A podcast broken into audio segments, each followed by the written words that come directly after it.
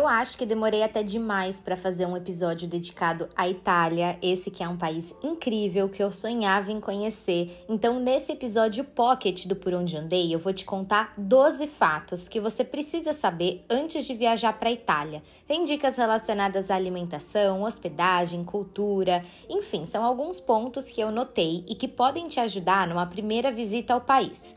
Vou começar falando sobre um fato que eu considerava bem estranho, mas que faz parte da cultura italiana. Eles costumam separar os pratos de comida em duas partes. Primeiro você pede o primi piatti, que são os pratos de massa, e depois tem o secondi piatti, que são os pratos de carne, frango e peixes.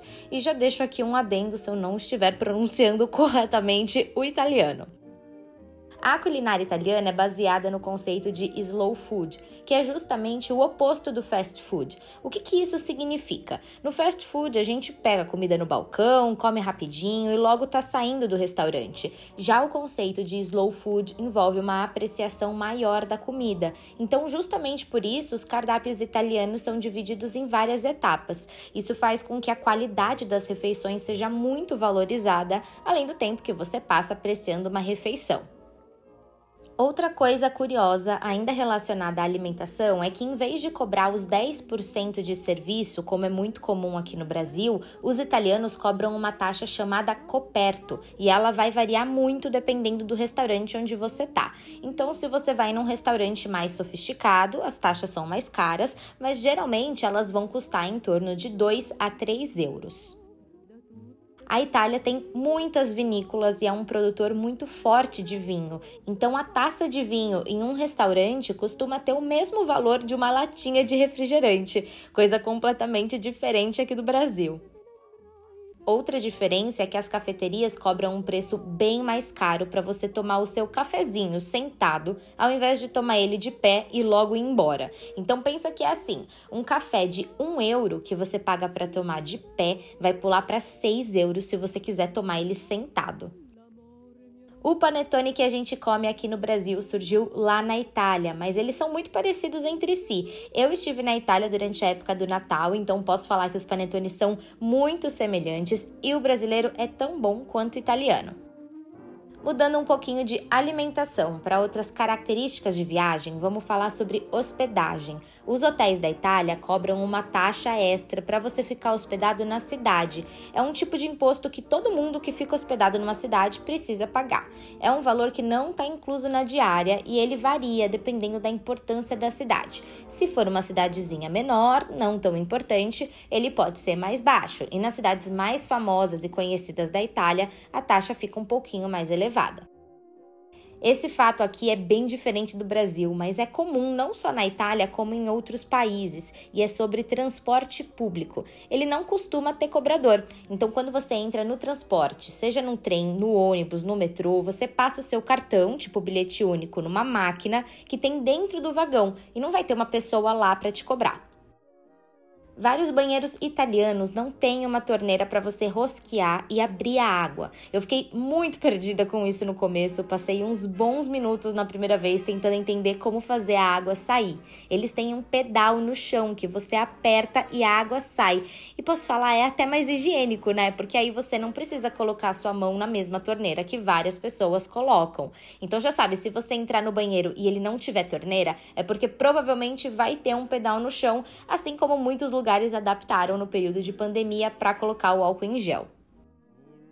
Se você planeja visitar igrejas enquanto estiver na Itália, é muito importante se atentar com a roupa que você está usando. Essa dica é mais importante para quem visita o país durante o verão, porque se você for com alguma blusa muito aberta ou alguma saia curta, enfim, peças de roupa que mostrem o corpo, eles não vão deixar você entrar. Justamente por isso, tem vários camelôs nas frentes das igrejas que ficam vendendo lenços e coisas assim para você se cobrir um pouco, mas é legal saber disso antes de escolher a roupa que você vai usar nos dias que que for visitar essas igrejas. Aqui no Brasil a gente está muito acostumado a almoçar tarde, mas isso na Itália não é tão comum. Então é importante que você fique esperto no horário que planeja almoçar. Geralmente os restaurantes italianos funcionam do meio-dia até duas e meia da tarde no máximo. Não adianta tentar entrar duas e quinze, por exemplo, porque eles querem encerrar o funcionamento total às duas e meia. Deu para perceber que a maioria das dicas tem a ver com gastronomia, né? Mas isso é porque a Itália tem uma culinária fantástica e essa é a minha dica final. Aproveite muito tudo que a gastronomia italiana tem a oferecer. Conheça os mercados locais, restaurantes, pratos típicos. Eu bato muito na tecla da gastronomia porque é uma das maneiras mais legais de conhecer um país de verdade, que é por meio da comida. E lembrando, é claro, que esses daqui são algumas das percepções que eu tive quando estive na Itália, mas não é uma regra oficial, sabe? É, é muito mais da minha própria percepção e que eu queria compartilhar com vocês. E agora, antes da gente encerrar esse episódio, eu tenho uma novidade. A partir de agora, a gente vai ter dicas dos ouvintes em alguns episódios. Então, eu abri uma caixinha de perguntas, pedi para o pessoal mandar as suas dicas da Itália lá no Instagram. E aí, agora vocês vão ouvir em primeira mão aqui no podcast. Oi, eu sou a Bruna do Meta Rara e eu tenho uma dica super legal sobre a Itália. Você sabia que se você sentar em um restaurante e pedir uma bebida, como um aperitivo, um vinho, algum bar que oferece bebida, eles vão te trazer amendoim, salgadinho, pãozinho e várias comidinhas de graça? É uma coisa bem diferente e bem legal para quem quiser aproveitar mais da Itália e gastar pouco. Se você pede uma bebida, eles te oferecem umas comidinhas. Oi, meu nome é Gabriela, eu sou de São Paulo e eu fui para Itália em 2014. Bom, a minha recomendação é que você visite Veneza, nem que seja por um dia só. A cidade é simplesmente linda, parece um labirinto e com certeza você vai se perder lá dentro, não importa se você tem um GPS ou o melhor guia.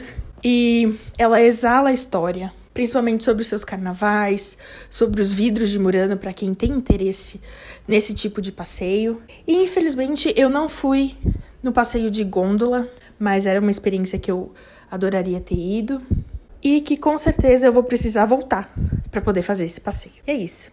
Muito obrigada. Oi, Bárbara. A minha dica é você se hospedar fora do centro. Nós ficamos em Lácio.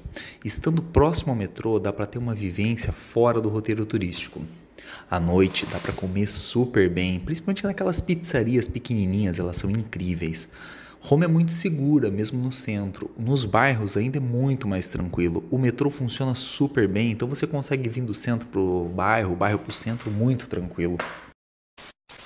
Uma conta global vai ser a maneira mais prática e barata de levar dinheiro para suas viagens internacionais. Inclusive, você já ouviu falar na Nomad? É uma conta 100% gratuita, sem taxas de manutenção nem anuidade. A Nomad trabalha com o dólar comercial e o IOF é menor que o cartão de crédito tradicional. O aplicativo é super simples de usar e, de modo geral, a única coisa que você precisa fazer é transferir o seu dinheiro em reais para a conta Nomad, que é em dólar. O cartão é aceito em mais de 180 países e a conversão para outras moedas é automática e sem taxas. Ou seja, você só compra dólar, não precisa se preocupar com as outras moedas. Ficou interessado? Então abra sua conta na Nomad e ganhe cashback na primeira operação, podendo receber até 20 dólares de volta. É muito simples, basta inserir o cupom por onde andei e fazer sua primeira transferência. Pronto, vai receber cashback. Acesse www.nomadglobal.com e confira. Então espero que vocês tenham gostado desse episódio Pocket com fatos sobre a Itália. Aproveito para convidar todo mundo para acompanhar mais coisas relacionadas ao Por Onde Andei lá no Instagram. Todos os conteúdos são publicados no perfil @barbara_pereira. E se você gosta do podcast, aproveita para dar cinco estrelas pra gente no seu tocador de áudio. Eu sou a Bárbara, produtora, apresentadora e editora do Por Onde Andei, e eu te espero no próximo episódio. Um beijo e até mais!